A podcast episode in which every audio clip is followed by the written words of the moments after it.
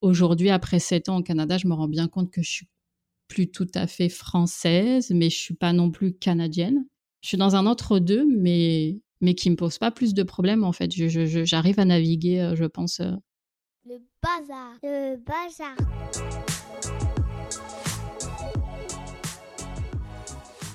Je suis Alexia Sena et vous êtes dans Joyeux Bazar, le podcast des identités multiculturelles.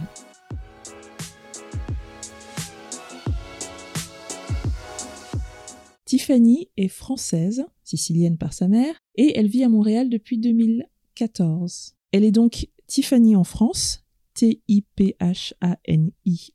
et Tiffany pour les Québécois, T-I-2-F-A-N-Y. Comment on part de son pays et pourquoi? Qu'est-ce qu'on laisse derrière soi? Qu'est-ce qu'on emporte? Qu'est-ce que sur place on embrasse? Comment et jusqu'où on se forge une nouvelle identité? Bonjour Tiffany. Bonjour Alexia. Pour toi, tout a commencé par un gros voyage, pas au Canada encore, mais en Australie, en 2008. Tu avais 24 ans, alors comment et pourquoi tu t'es retrouvée euh, en Australie?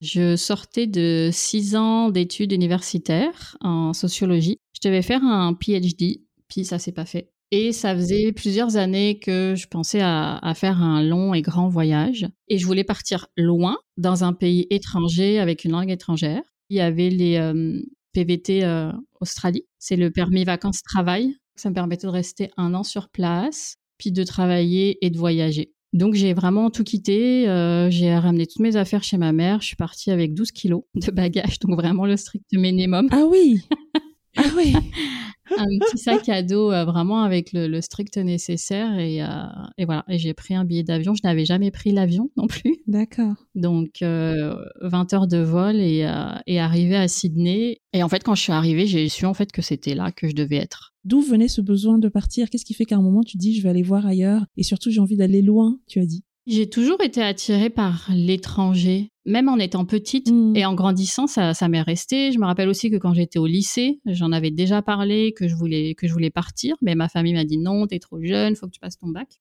Enfin, je ressentais vraiment ce besoin intérieur de, de, me frotter en fait, à, oui, à, l'étranger, à, à l'extérieur en fait. Mais euh, à l'époque, j'avais pas compris que c'est en allant à l'extérieur que j'allais trouver mon intériorité. Mmh. Et j'aime vraiment ça voilà, j'aime vivre dans, euh, dans un environnement qui est différent, apprendre des gens, apprendre des autres, puis ça te transforme aussi. Et donc, tu es resté 6-7 mois à Sydney et ensuite tu as voyagé un peu euh, en Australie, euh, tu as fait la côte Est et tout. Oui. Pourquoi tu es rentrée? C'est un petit souci familial en fait. J'ai dû rentrer pour m'occuper de mon petit frère. Tu m'as dit qu'au retour, tu t'es rendu compte que ce voyage n'avait pas été juste un voyage pour toi, que ça avait vraiment ouvert beaucoup de choses.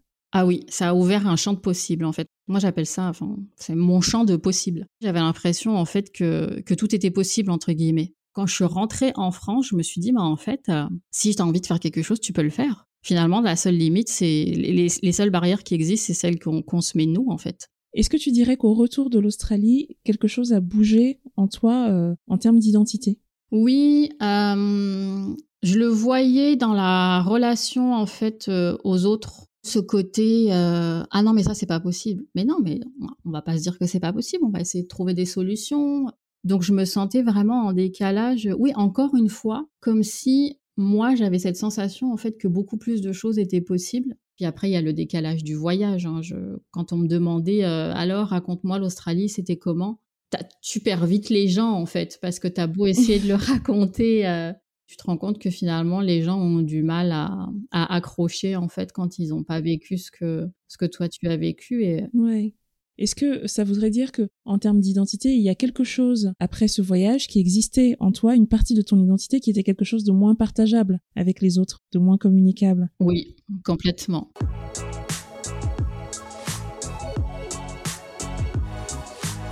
Est-ce que tu veux nous parler de cette euh, Canadienne qui est venue travailler euh, euh, avec toi, qui a été ta collègue pendant un an en France, à l'hôpital américain de Neuilly elle s'appelle Kelly. Et justement, tu sais, ce décalage tout à l'heure dont je te parlais, je, ne le retrouvais pas avec elle, en fait. Elle aussi, elle était, ah, mais non, on peut faire ci, on peut faire ça, plus easy going dans les relations. Quand elle est partie, elle m'a dit, ah, un jour, il faudra que tu viennes à Montréal, je suis sûre que ça va te plaire. De toute façon, quand je suis rentrée d'Australie, je savais que je repartirais. D'accord, donc tu es, tu es partie euh, la première fois au Québec en vacances voir cette collègue. Oui. Est-ce que tu te rappelles des premières impressions? Les premières sensations quand ils sont venus me chercher à l'aéroport, c'était le côté très, euh, tout est big, tout est grand, les panneaux verts, les, sur, sur, la route, euh, cette découverte. Euh, ah, mais ils sont pas comme nous. Ah, c'est différent. Mais ah, j'aime ça. tu sais, passe. Alors bien évidemment, hein, je, suis comme tout le monde. Des fois, je suis comme oh, mais c'est bizarre. comme pourquoi ils pensent comme ça. Mais ouais, encore une fois, c'est voilà, c'est ces champs de possibles. Et très rapidement, ça s'est mis en route dans ma tête. J'ai fait mes, mes, demandes du, du PVT pour le Canada. Tu dis que cette envie de partir, très forte, hein, on, entend bien qu'elle vient de loin, a été très difficile à expliquer à ta famille. Oui, surtout pour ma sœur aînée. Elle, elle avait le sentiment que pour si j'envisageais de partir, en fait, c'est parce que j'envisageais un, un, ailleurs euh, meilleur sans elle. Et je me rappelle qu'à un moment, ma sœur m'a dit, mais en fait, euh, je suis en train de réaliser que si on a de la chance de se voir encore une fois euh, par année, mettons qu'on va vivre encore 50 ans jusqu'à nos 80 ans, ça veut dire qu'on va se voir encore que 50 fois dans notre vie. on s'est mis à pleurer toutes les deux parce qu'en fait, j'avais la sensation que ce qu'elle disait, c'était vrai. Immigrer, c'est, ça implique forcément de quitter euh, les gens que t'aimes et euh, finalement ceux qui sont tes repères affectifs.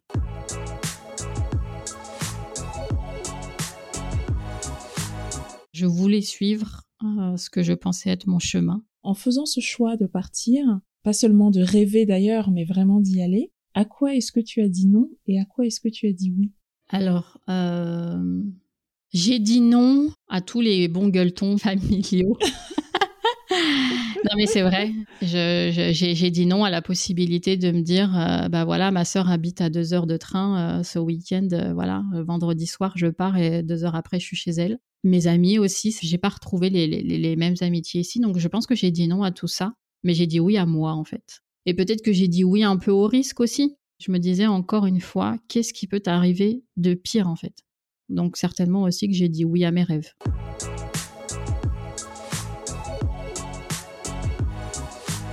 Donc en 2014, tu pars vivre à Montréal. Alors c'était préparé, on l'a bien entendu, c'était réfléchi de longue date. Oui. Il y avait beaucoup d'envie, mais il y avait aussi euh, une préparation. Tu étais déjà venu repérer les lieux en quelque sorte. Tout à fait. Hein. J'avais même déjà eu des entrevues euh, pour le travail, hein, en tout en étant en France. Donc. Euh, voilà. Bon, la fille, elle avait balisé le parcours de partout. Oui. Est-ce que malgré cette préparation, il y a quand même eu un choc culturel en arrivant?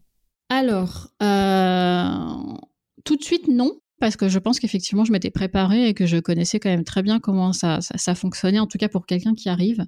En revanche, le premier choc euh, culturel est arrivé quand je me suis frottée bah, un peu aux rencontres avec, euh, avec ces messieurs. et alors là, ça a été le choc parce que, parce que, en tout cas, encore une fois, de mon expérience à moi, les relations, euh, les dates, comme on appelle ça ici, hein, elles sont complètement différentes de ce que, en tout cas, encore une fois, moi, j'avais expérimenté en France. Pour moi, il n'y avait pas le côté séduction. On tombe très vite dans le bah je te plais, tu me plais. Euh, bon bah allez, on finit la soirée chez moi et, euh, voilà. Et euh, bon déjà ça, c'est pas forcément la façon de fonctionner. Et c'est surtout en fait que moi, on m'a expliqué quand je suis arrivée ici que tu peux dater une personne comme dans les 5-6 premiers mois, vous vous voyez, mais vous êtes comme pas ensemble. Ça n'est pas exclusif. C'est pas du tout exclusif, exactement. Chacun fait sa vie de son côté, puis euh, on n'est pas obligé d'aller au restaurant, on n'est même pas obligé d'aller voir un, je sais pas moi, un film au ciné. C'est au début, je sais pas, moi c'est ce que je faisais, téléfilm, au cinéma, enfin en tout cas, bref. Et au bout de 5-6 mois, bah, si tu fréquentes euh, toujours cette personne-là, bah, là, tu as comme la discussion qui dit, bon, bah, qu'est-ce qu'on fait? Comme est-ce qu'on se met ensemble ou pas Puis là, ça devient officiel. Waouh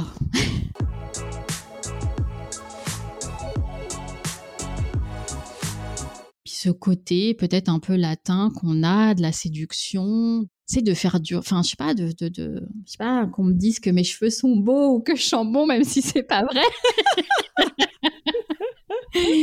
Mais voilà, enfin, tu vois, ce, ouais, c'est cette séduction. Euh, et puis aussi le, bah, c'est vrai que moi, j'aime bien aussi les discussions. Enfin, il n'y a pas que le paraître, mais quand, quand tu rencontres quelqu'un et que tu vois que naturellement des discussions se mettent en place, c'est super agréable aussi. Et ça, c'est quelque chose que tu retrouvais pas? Non, que j'ai pas retrouvé. Et je pense qu'il faut pas non plus se, forcer. Et il faut pas non plus euh, diaboliser la chose. En fait, c'est juste une différence qui est là qui existe, mais qui du coup, en tout cas, moi, dans l'intimité, c'était très compliqué de dépasser cette différence-là. Alors c'est intéressant parce que tu parles de différence et quand on, on, émigre, quand on part, quand on fait le choix de partir vers un ailleurs, on sait qu'il va y avoir de la différence. Dans ton cas, c'est même cette différence-là que tu recherchais. Mais pour être au contact de la différence, il faut être un minimum intégré. Et parfois, on, arrive dans un pays et puis pour, pour des raisons diverses et variées, on ne s'intègre pas suffisamment pour être vraiment au contact de la différence. On reste à l'extérieur et on la et on la regarde. Comment est-ce que toi tu as euh, Comment est-ce que tu t'es mise en recherche et au contact le plus serré possible, hormis les dates, de la différence? Assez rapidement, j'ai compris qu'il fallait pas rester dans la comparaison. Ah, mais ici, c'est pas comme ça. Ah, mais c'est pas comme en France. J'ai été très contente de travailler avec des Québécois. Je me suis fait amie avec mes, avec mes collègues et j'apprenais beaucoup. Et euh, dès qu'il y avait des expressions, je disais Attends, cette expression, je la connais pas. Qu'est-ce que ça veut dire exactement? Que Je me rappelle que la, la première fois, j'avais parlé en fait à un représentant de mon client. À la fin, il me dit Bon, bah super, Tiffany Tigidou. Moi, je dis euh, Je savais pas en fait ce qu'il fallait que. Qu'est-ce qu'il a dit, le monsieur? Voilà, tout à fait. Tigidou. Ça veut dire nickel, bravo. Voilà. tu utilises la même langue. Donc, tu penses que tu es un peu en terrain conquis. Mais il y a plein de mots qui ne veulent absolument pas dire la même chose. Moi, la première fois que ma boss m'a dit euh, Va voir dans ton classeur, j'ai dit Mais je n'ai pas de classeur dans mon bureau. En fait, ici, un classeur, c'est une armoire.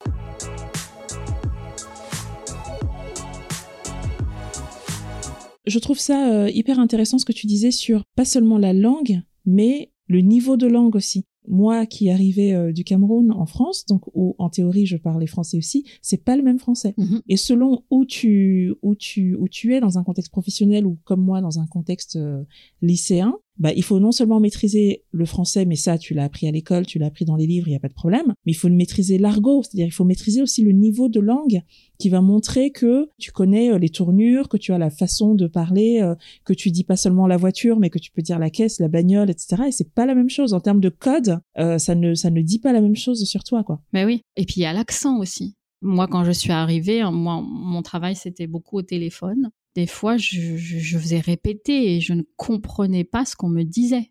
Quand tu montres que tu comprends la personne et qu'en plus tu lui réponds, tu gagnes des galons, entre guillemets. Tu n'es pas la française qui reste entre français euh, à, Montréal. Là, tu as repris des études, pas n'importe lesquelles, parce que c'est des études de naturopathie.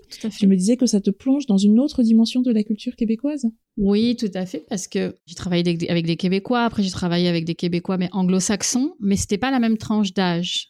Là, je suis avec des gens qui sont un peu plus jeunes que moi. J'ai des discussions, du coup, avec une autre génération de Québécois. J'ai des profs qui sont québécois aussi. C'est une éducation à la québécoise. Je découvre les QCM. Il y a énormément de, d'examens qui se font via le QCM. Moi, c'est pas quelque chose que j'ai connu en France. Euh, la notation, les échelles, euh, c'est une autre dimension. Et là, je me rends bien compte clairement que je fais des études euh, en Amérique du Nord. C'est pas l'éducation que j'ai connue, les rapports aux profs aussi. On les tutoie, ils sont très accessibles. Tu leur envoies des, des, des, courriels, ils te répondent de suite. Euh. Alors, ça n'enlève pas le respect, mais c'est un rapport à la québécoise, en tout cas pour moi. Tout ce qui peut enlever la proximité, tu les enlèves. Toujours dans cette, euh, dans cette idée de, de se frotter à la différence, est-ce que tu as pu nouer de vraies amitiés? Pour être bien transparente, euh, je dirais non. Je dirais pas que c'est eux, je, je, dirais peut-être pas que c'est moi non plus, mais... Euh, oui, oui, non, c'est une rencontre qui s'est pas faite, peut-être. Ici aussi, il faut savoir qu'en général, ils ont des groupes d'amis. C'est si ils ont gardé des liens avec les gens avec qui ils sont allés au secondaire, bah, ils vont faire des, des soirées ou des parties, comme on dit ici, que avec les gens du secondaire. Tu vois ce que je veux dire? Après, ils ont des groupes d'amis qu'ils ont rencontrés à l'université. Donc bah là, quand ils vont organiser des parties, bah, ce sera que les amis de l'université qui seront invités. C'est compartimenté. J'ai eu des collègues avec qui euh, je me suis très bien entendue, mais ça n'a pas duré en fait. Ça. Et je sais pas si c'est moi ou si c'est eux, mais en fait, quand ça, quand la personne a quitté ou que j'ai quitté, j'ai pas réussi à garder le contact. Hmm. La différence aussi, c'est que, tu sais, par exemple, si tu organises un truc, ils vont te dire oui, oui, oui, oui, je viens, je viens. Et puis en fait, à la dernière minute, euh, ils vont te dire bah non, finalement, j'en vais. Ou ils vont pas te prévenir. Mais c'est pas euh, c'est pas mal poli en fait pour eux.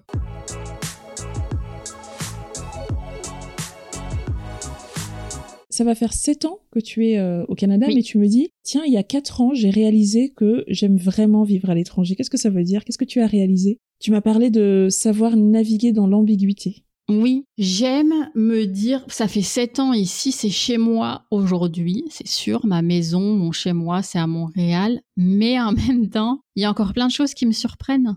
Cette sensation d'être, euh, je sais que je suis chez moi, mais pas complètement chez moi. Et ça, c'est quelque chose qui te plaît? Oui, c'est quelque chose que j'aime, c'est quelque chose que j'aime, vraiment. Hmm. Je sais que je retournerai en France, parce que voilà, parce que parce que ma famille, parce que des gens que j'aime profondément vieillissent. Mais moi, mon idéal, tu vois, par exemple, ce serait de vivre un six mois en France, six mois au Canada.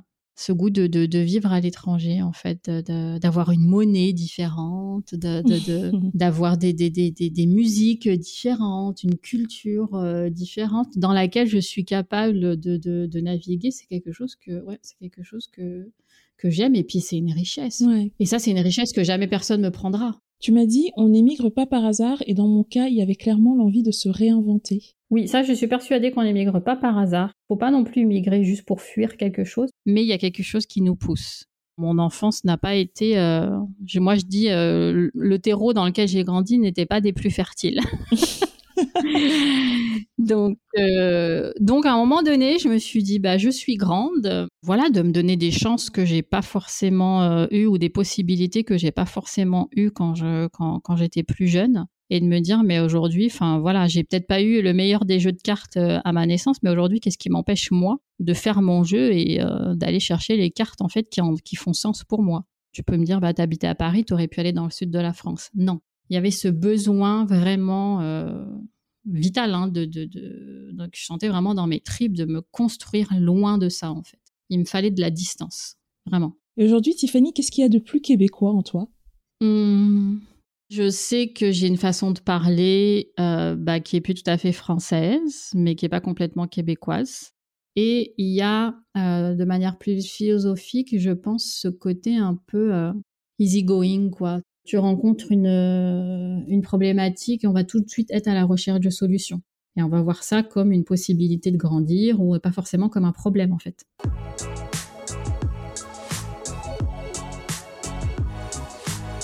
Tiffany, j'aimerais que tu parles de ton compagnon. On a parlé tout à l'heure de rencontres amoureuses et de toute la dimension culturelle. Oui, donc ça va faire quatre ans et demi euh, que je partage sa vie et qu'il partage la mienne, que je m'étais inscrite sur les sites de rencontres. Et je, je me suis dit, bon bah voilà, cette année, euh, enlève-toi euh, et puis euh, ce sera au petit bonheur la chance, tu verras ce qui se passe. Et donc en fait, je vais pour me désinscrire d'une application en particulier. Et je vois en fait que j'ai eu un crush. Donc du coup, on s'est donné un rendez-vous dans un café pas loin. Bah voilà, les choses se sont faites très naturellement. Il y a eu ce- cette séduction que je recherchais.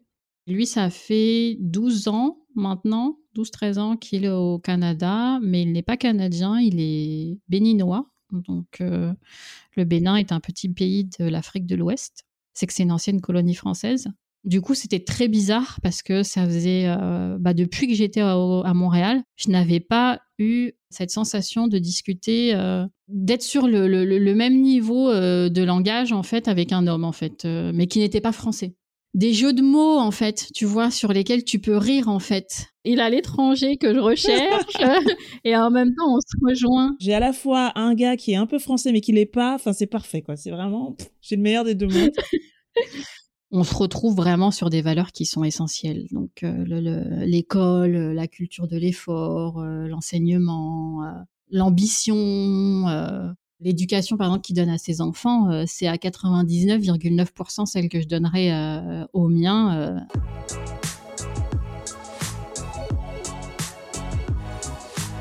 J'ai une relation qui a toujours été un petit peu, voilà, qui n'a pas été des plus simples avec ma maman, même si aujourd'hui, voilà, on, on- on reconstruit une relation. Alors que lui, c'est la mater, quoi. C'est sa maman, c'est sa maman, quoi. C'est- Quand il en parle, c'est tu sens le côté sacré, quoi. tu m'as dit une phrase. J'aimerais bien savoir ce que tu, ce que tu mets derrière. Tu m'as dit, ce sont nos parties non québécoises, à lui et à moi, qui se sont rencontrées. Qu'est-ce que ça veut dire? Euh, le rapport à l'école est différent euh, ici.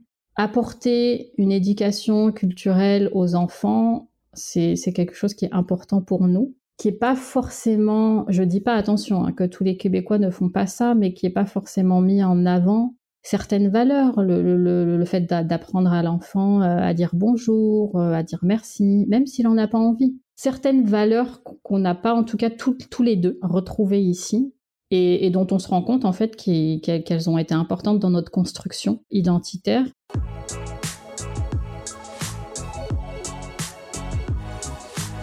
Quelle place tient la France aujourd'hui dans ton identité et, dans tes plans?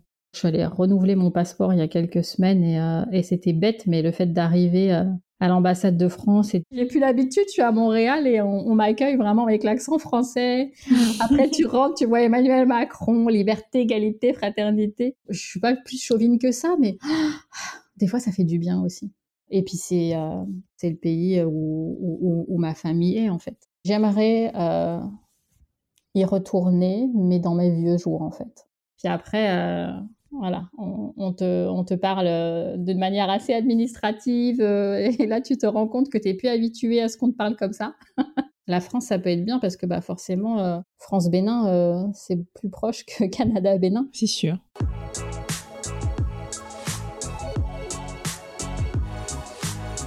Bon, on arrive à la fin, Tiffany, à la question qui est la même depuis toujours, depuis le début de ce, podcast. Qui es-tu devenue? Ah, je suis devenue euh, une euh, jeune femme de 38 ans qui se sent riche de toutes les expériences euh, que j'ai vécues, que ce soit en Australie ou ici.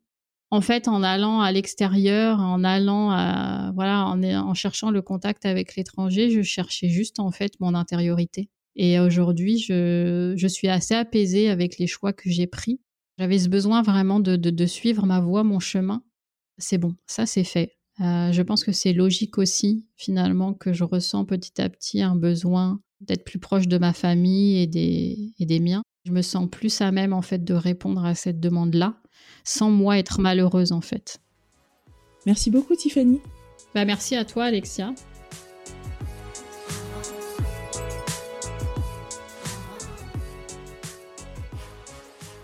C'était Joyeux Bazar, merci d'avoir prêté l'oreille.